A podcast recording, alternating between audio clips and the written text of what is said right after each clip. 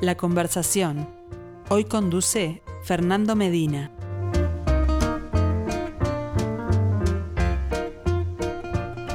Saludos para todos, ¿cómo les va? Bienvenidos a la conversación, como cada miércoles dedicada a nuestro ciclo Arte UI en perspectiva.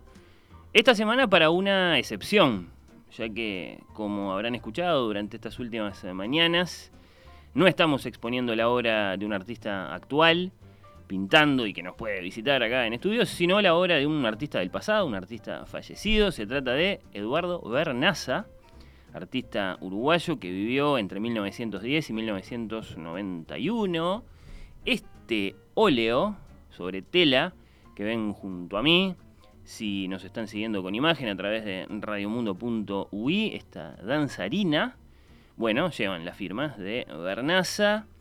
¿Quién es la persona entonces con la que vamos a conversar en estos minutos? Bueno, una conocedora, una estudiosa y una persona que en este mismo momento lleva adelante una propuesta con la obra de este artista, de Eduardo Bernaza, como protagonista.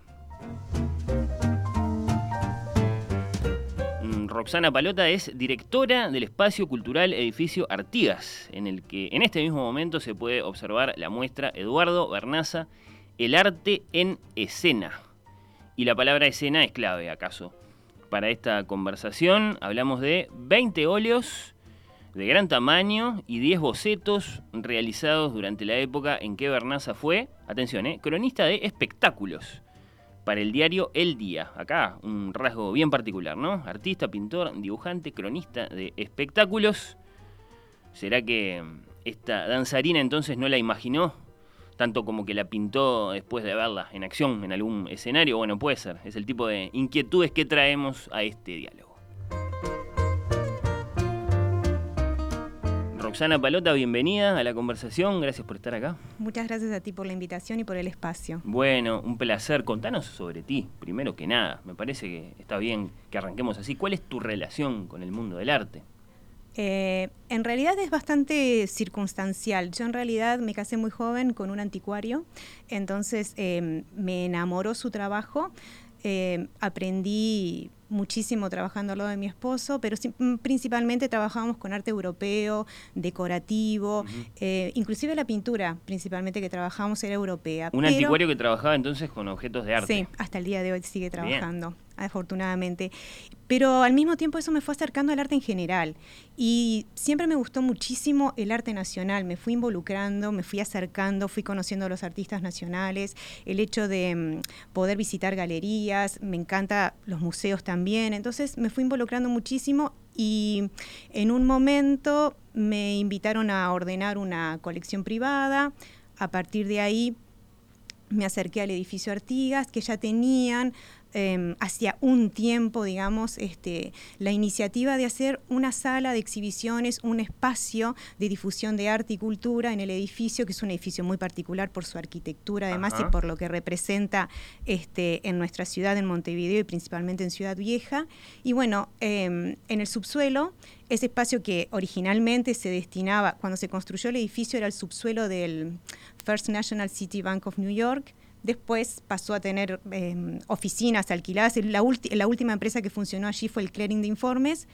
Después se quedó libre justamente para em, trabajar en la concreción de este espacio cultural. Para ubicarnos cronológicamente. Sí.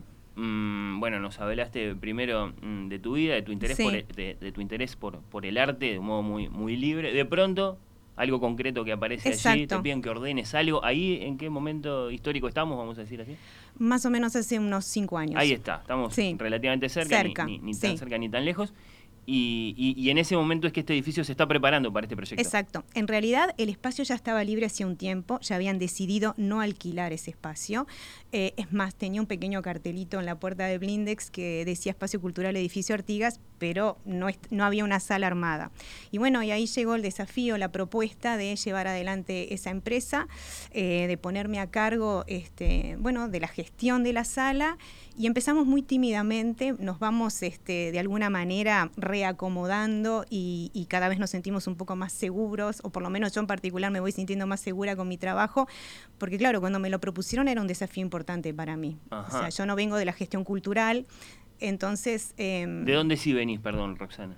Eh, bueno, ya te digo, mi acercamiento al arte es principalmente por, por mi vínculo con mi esposo. Eh, este, no era tu vida te había llevado por otros caminos. Sí, o sea, siempre tuve esa inquietud, pero realmente no había descubierto mi vocación. Entonces eso fue un proceso que se fue dando naturalmente. Y, lo agradezco porque la verdad es que no me lo había propuesto. Me interesa que pasemos en limpio algunos datos para quienes nos están escuchando. ¿Dónde exactamente está este lugar? el espacio, el espacio cultural.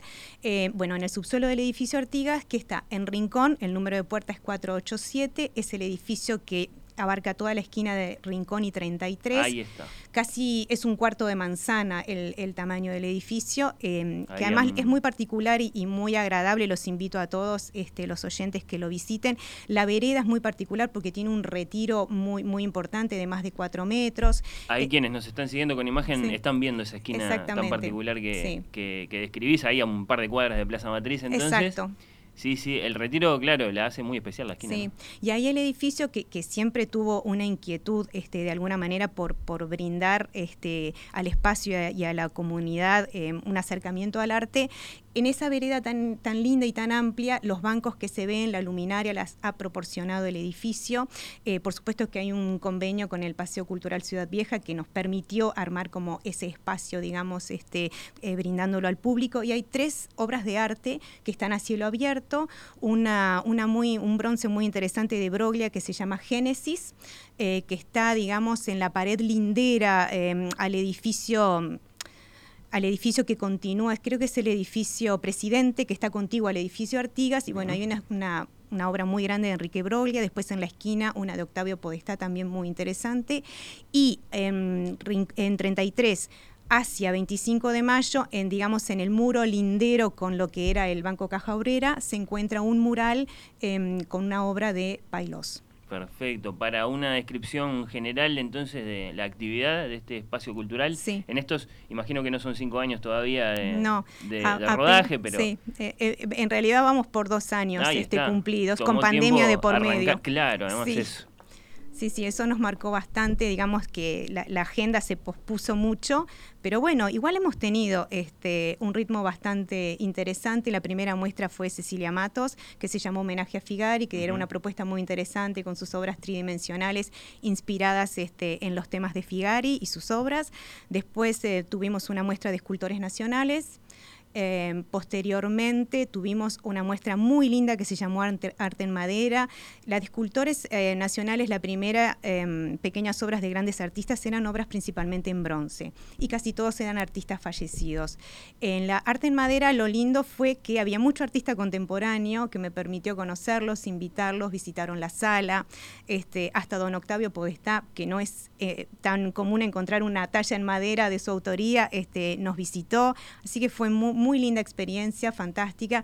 Después la pandemia nos obligó a cerrar y bueno, estamos volviendo con, con esta muestra de Eduardo Bernaza. Ahí está. Dirías que en todo esto que contás eh, se expresa un poco la, la, meta, por así decirlo, eh, tuya con esta con esta actividad. O sea, ¿te interesa ese, ese Me fascina. Esa inmediatez con, con los artistas uruguayos. Me, me, encanta, me enriquece muchísimo, eh, me permite conocerlos desde otro lugar, porque no es lo mismo mirar la obra de arte que acercarte al artista.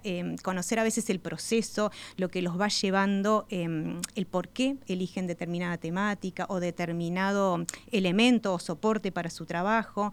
Es, es muy rico el intercambio con los artistas. Además los admiro muchísimo, me parece que tenemos artistas de gran talla, de gran calidad, que realmente podrían estar en cualquier lugar del mundo exponiendo em, y a veces me parece que nos cuesta a nosotros los uruguayos este, acercarnos y reconocerlos y también valorizar su trabajo. Es un punto de vista interesante, sí, claro, de, escuchar. Bueno, ¿cómo se produce tu primer encuentro con la obra de Bernaza para empezar a contar esta historia? Bueno, eh, lo que estamos exponiendo en la sala en este momento pertenece a una colección privada. Tuve la oportunidad de acercarme y, bueno, em, después que lo vi me pareció que era un material riquísimo. Alguien tenía esos cuadros. Alguien tenía esos cuadros pude conocerlos, tuve la, fortuna de, poder conocer este conjunto de obras.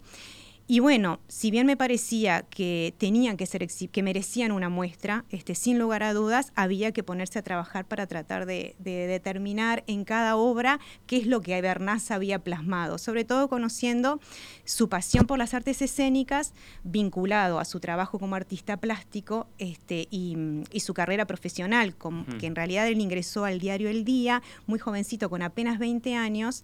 Em, porque desde muy pequeño él tuvo, si bien era autodidacta, era un gran dibujante. Su tío Marcelino Buscaso vio en él este, esas dotes como dibujante y lo inició en el apunte.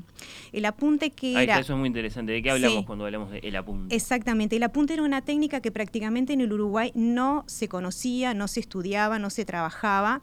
Eh, y es cómo sintetizar en una imagen, en un pequeño boceto o dibujo, un hecho, un acontecimiento o como en este caso, que es una segunda instancia, este, una, una obra en escena, un ballet, eh, una obra de teatro, una ópera. Eh, él cuando ingresa al día, él ingresa em, como apuntador de judiciales y policiales. En realidad acompañaba esa crónica.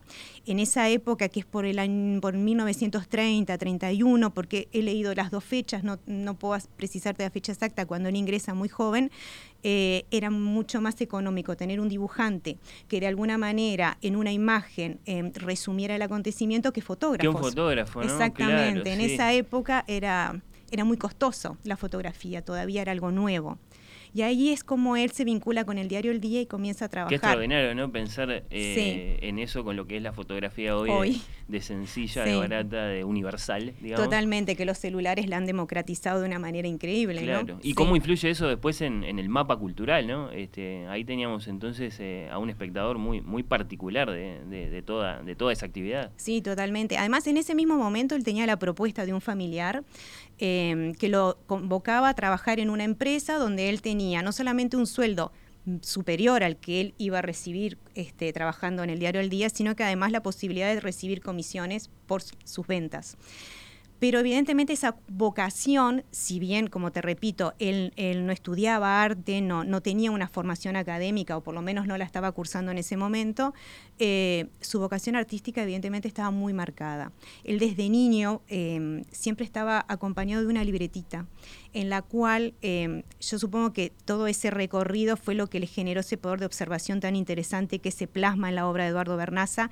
Él siempre eh, le, cautivaba ver los personajes, porque vivía acá en la zona de Ciudad Vieja, los personajes de Ciudad Vieja, la cotidianidad del puerto, eh, y siempre tomaba tomaba pequeños dibujos, iba este, una, con una libretita, él siempre iba tomando notas de lo que él iba viendo en la ciudad. Hacía como pequeños cortes de la realidad. Exacto. Eh, a través de, esa técnica, claro, y, después creo que, digamos, sí, a muchos nos, nos puede sorprender, hacía eso de sentarse en una platea exactamente. Con, sus materiales.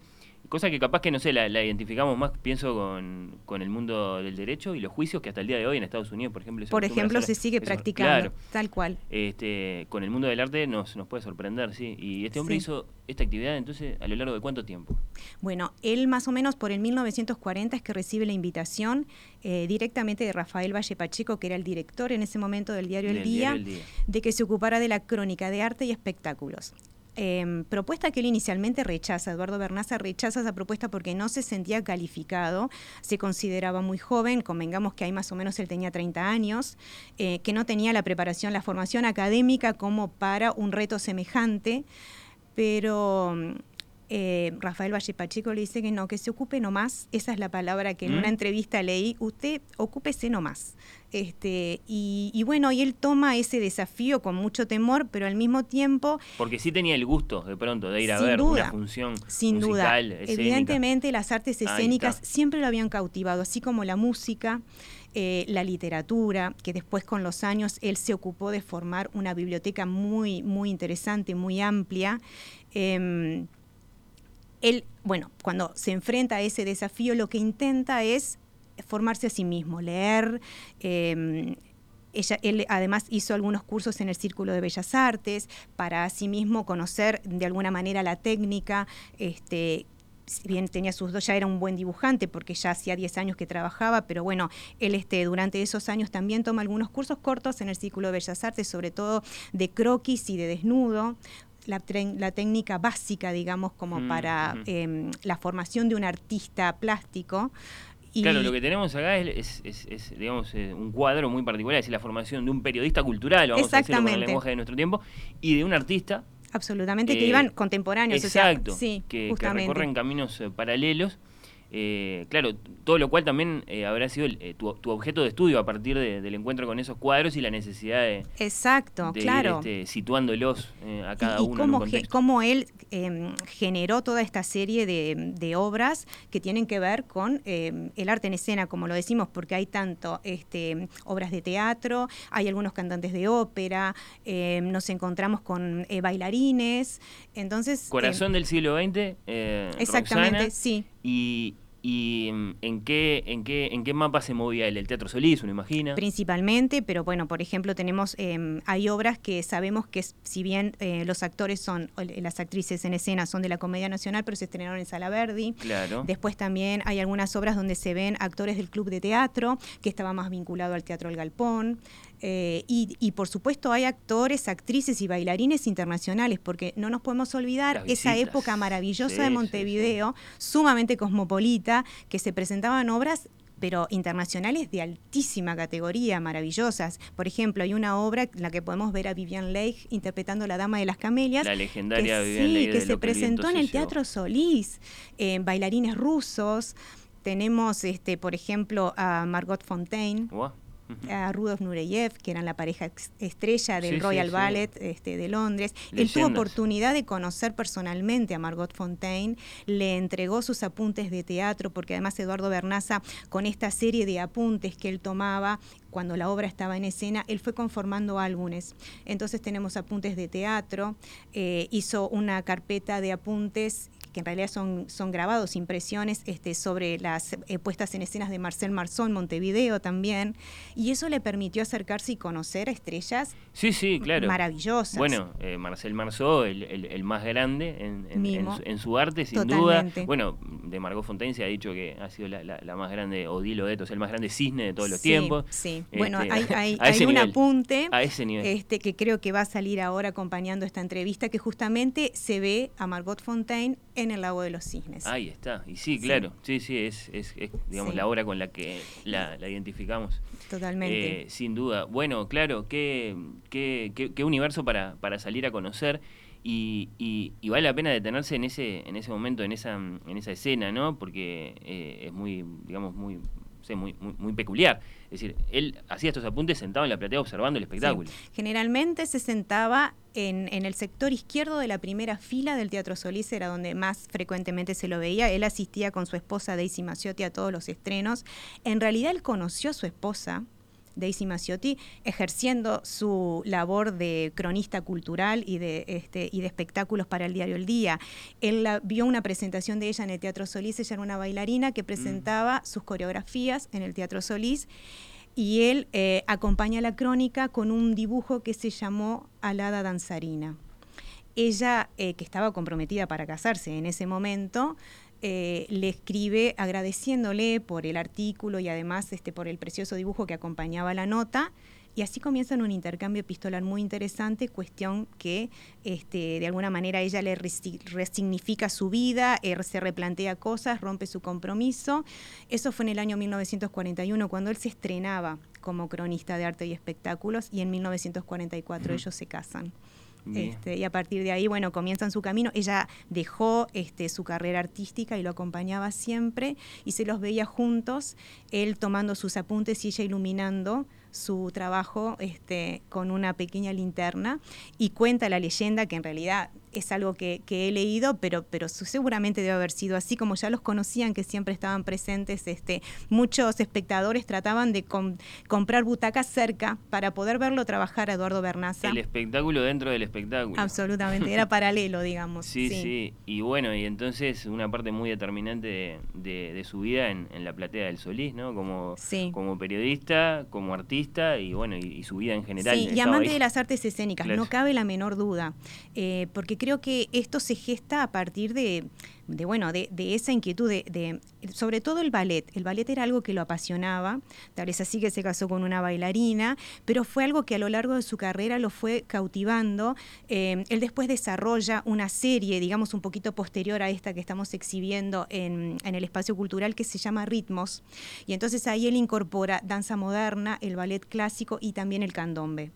Este, de alguna manera esa cosa plástica del cuerpo, del movimiento, sus diversas formas, lo fue cautivando y, bueno, él en la última etapa de su carrera desarrolla esa serie ritmos. Ahí está. ¿Qué nos dirías, eh, Roxana, sobre el, valor artístico de la obra de Bernaza, digamos, conociendo esta historia, que es, digamos, cómo nacen estas obras de manera eh, tan particular y con un fin, en principio, también particular, que era, bueno, esa cobertura que él tenía que hacer de los espectáculos. ¿Con qué nos encontramos luego cuando hablamos de la obra propiamente? ¿Es una obra de qué valor? Bueno, la obra es sumamente interesante, tiene una paleta alta, es, em, es muy vibrante también. Cuando uno, cuando uno mira las obras, el trazo, el trazo dinámico, el trazo vibrante, hay, yo al menos leo eh, esa pasión del artista, no solamente por su trabajo, sino eh, por las artes escénicas, esa cosa de que el actor eh, el de alguna es casi un raconto fotográfico del actor en escena, ¿no? Esa postura, ese gesto, esa mueca. En todos él resalta algo en particular, puede ser la mano, un sombrero, eh, los tules. Es, maravilloso como él hace el manejo, la técnica para, eh, que las, telas se vean en su esplendor, en su volumen, en su transparencia em, me parece que lo que él trata de, es, justamente es esa mirada escénica, esa, esa pisada escénica del actor en el escenario. No son simples retratos, es un, va más allá. Y yo considero personalmente que también hay como, son pequeños documentos históricos cada uno, tanto de sus apuntes como sus óleos, porque lo que he notado es que quienes visitan la muestra hasta se emocionan, porque muchos pudieron ver, presenciar esas obras en escena, algunos artistas ya no nos acompañan y entonces los recuerdan con cariño. Em, creo que es una etapa maravillosa de la comedia nacional y de las artes escénicas en particular en el Uruguay, la que se plasma en estos trabajos de Eduardo Bernaza. Sí, bueno, claro, es todo muy especial, ¿no? El, modelo en movimiento eh, lo deja uno pensando, bueno, ¿cómo hacía este para lograr este, elegir algo y, dedicarse este, a, componerlo? Eh, y después, claro, ¿no? Eh, eso de lo que todo esto es, es, testimonio. Ya mencionaste ahí un montón de, de, ejemplos, ¿no? De cosas muy grandes que le tocó presenciar y que entonces quedaron retratadas allí algo más de la vida de él que te gustaría destacar para recordarlo, de la, de la vida de Barnaza, porque es claro, que eh, no solo has tenido que bueno pasar en limpio los datos, a ver mm, eh, a qué corresponde cada hora, sino que has tenido que hacer todo un viaje, toda una investigación muy profunda. Sí, tuvo una vida muy, muy rica, muy intensa. Eh, por ejemplo, él viajó en dos oportunidades a París como representante de eh, los críticos de arte uruguayos. en realidad estaba en formación la Asociación de Críticos de Arte del Uruguay y lo seleccionaron a Eduardo Bernaza como representante para el Congreso Internacional de Críticos de Arte que se realizó en la sede de la UNESCO en París. En la segunda, eso fue en 1948 la primera eh, vez que él concurrió y la segunda vez fue en 1949.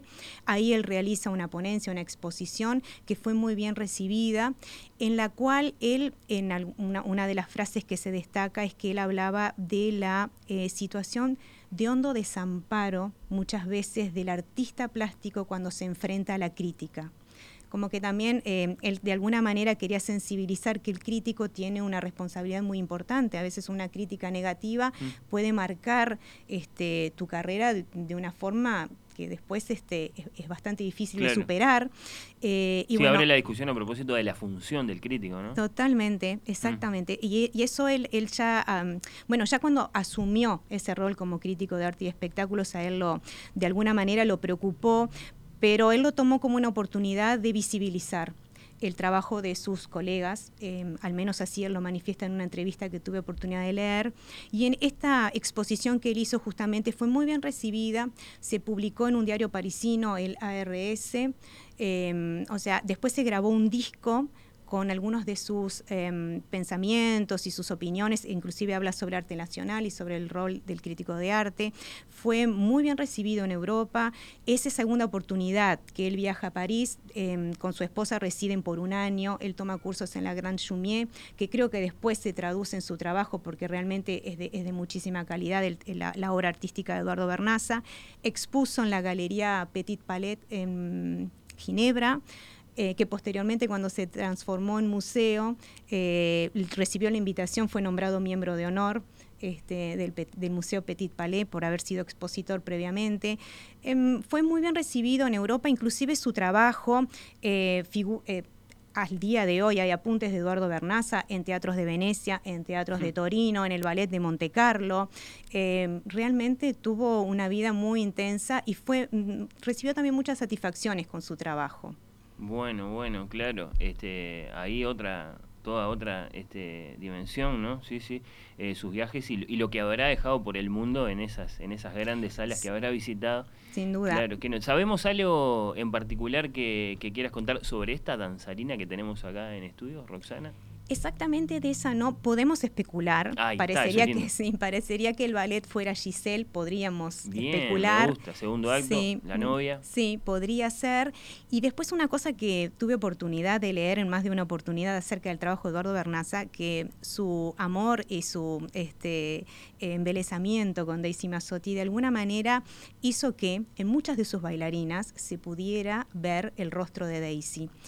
Eh, y si miramos una alguna fotografía de Daisy, podemos de alguna manera eh, ver, leer algún, algunos de los rasgos este, del rostro de Daisy en esta danzarina también. No es del todo caprichoso este, ver eso allí. Puede ser que esté, puede ser que esté. Bueno, interesante, desde luego.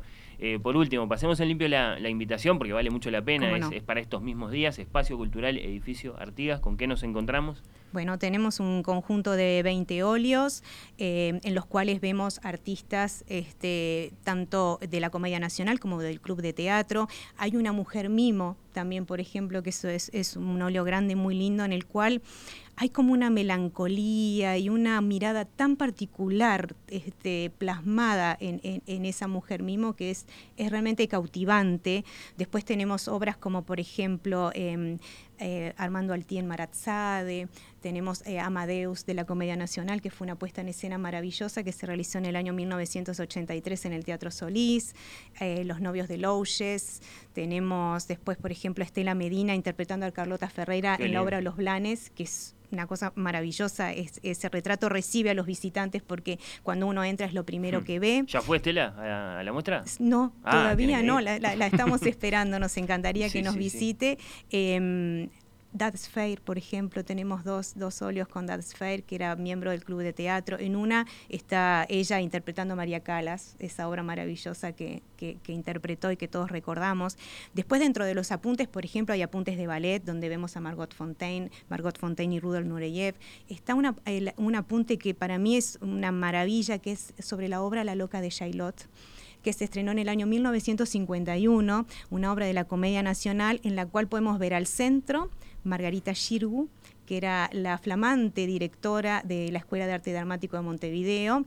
A su izquierda está China Zorrilla y a la derecha Sermira Daguerre, que conformaron parte de la primera generación de alumnos de la EMAD, la primera generación de egresados también, y fue una obra, una puesta en escena también espectacular. Cuando uno ve la fotografía de época, es, es una maravilla.